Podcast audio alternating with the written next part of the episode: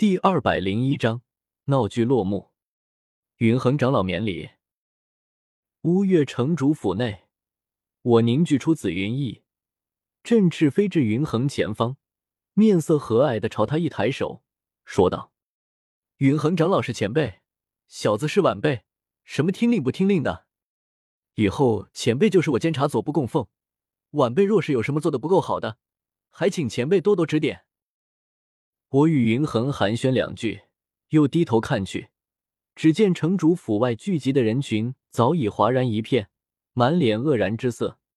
大概他们怎么也想不到，云岚宗不是为了古鹤而来，而是为了我而来。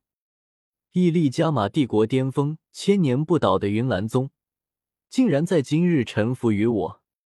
人群中爆发出比之前更喧嚣的吵闹声，因为唯有大声嘶喊。与旁人争得脸红脖子粗，才能将他们心中的震惊和悸动发泄出去。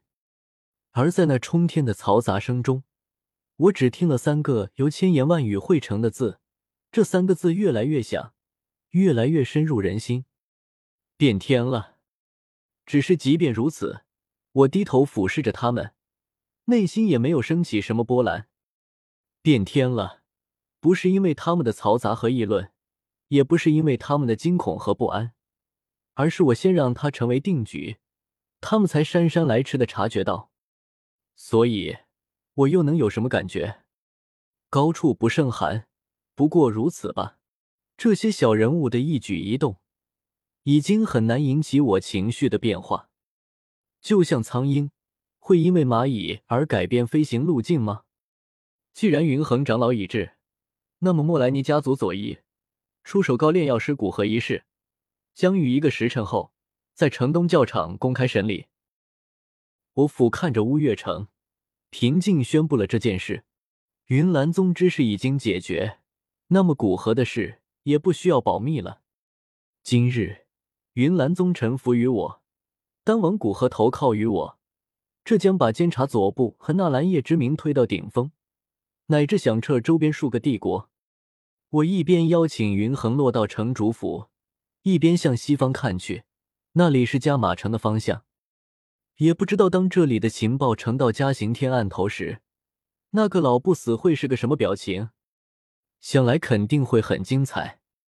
可惜现在已经有些晚了。一个王者不仅需要广阔的胸怀，能容纳天下群雄，也需要有雷霆之怒。让天下恐惧。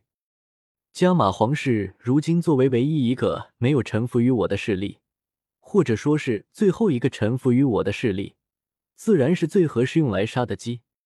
去将戴托长老请来。我邀云恒至议事大堂内坐下，又让人去请戴托。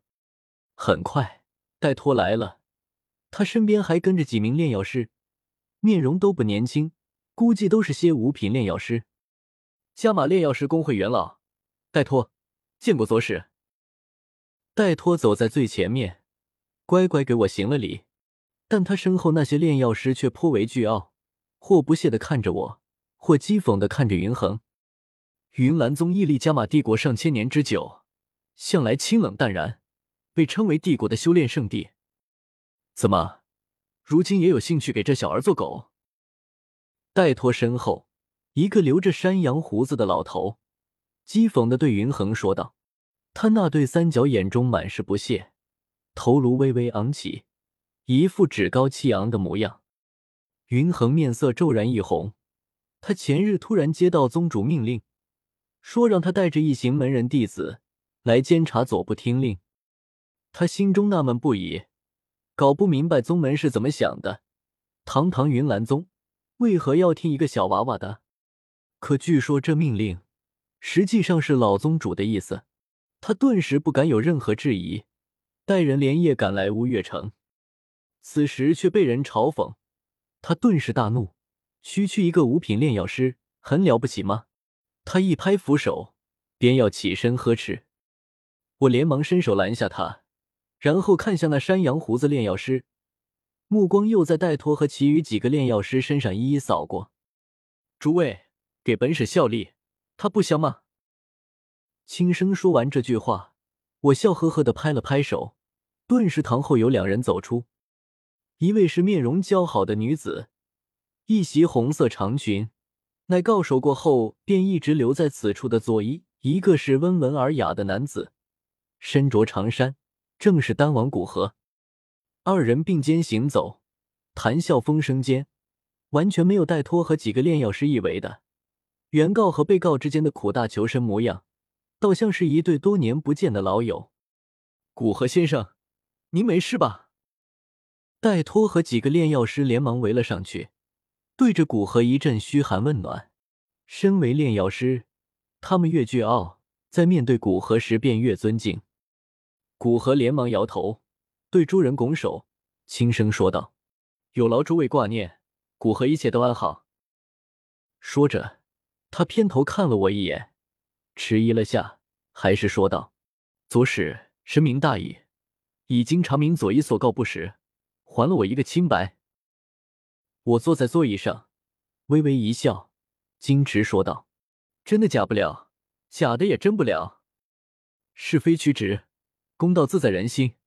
本使只是做了自己该做的事，何况这些天来也是多亏了古河先生配合，本使才能快速查清事情始末。”所以这份清白，还有古河先生的一份功劳在内。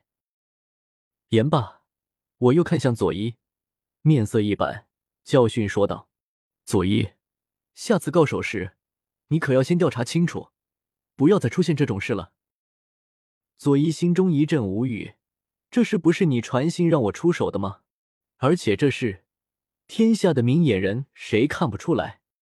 你至于在这里装什么大尾巴狼吗？但他当然不敢这么说，而是乖乖向我行礼认错。这一幕看得戴托几个炼药师，还有刚来的云恒一阵发愣，搞不清楚这是怎么回事。古河可是被我抢抓来乌月城的，怎么这么听话了？一股不祥的预感浮现在戴托心头。果然，下一刻，古河将目光落在他身上，竟主动向他微微行了一礼。戴托匆忙让开，不敢受这一礼。这些天来，古河深感左使深明大义，实乃真正的大英雄。故古河决意退出炼药师公会，同时也退出云岚宗和加玛皇室，只加入监察左部，愿为一供奉。古河从纳戒中取出三物，分别是他在加玛炼药师公会的荣誉长老令牌和云岚宗挂名长老的令牌。还有加玛皇室供奉的令牌，这一幕看得诸多炼药师面露不解之色，旋即心中升起一股怒火。他们这么火急火燎的跑来乌月城，想要相救古河，结果古河倒好，竟然直接说要退出炼药师公会。古河，你怎么能退出炼药师公会？还是那个山羊胡子炼药师，他瞪着古河。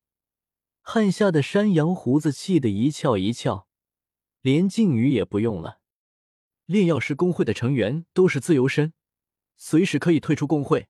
司务大师难道忘记了？古河不咸不淡的回了句，气得那司务大师更生气了，一张老脸通红。又有一个炼药师问古河：“是不是被我威胁了？让他不要怕，集合整个炼药师公会的力量。”才不需一个小娃娃！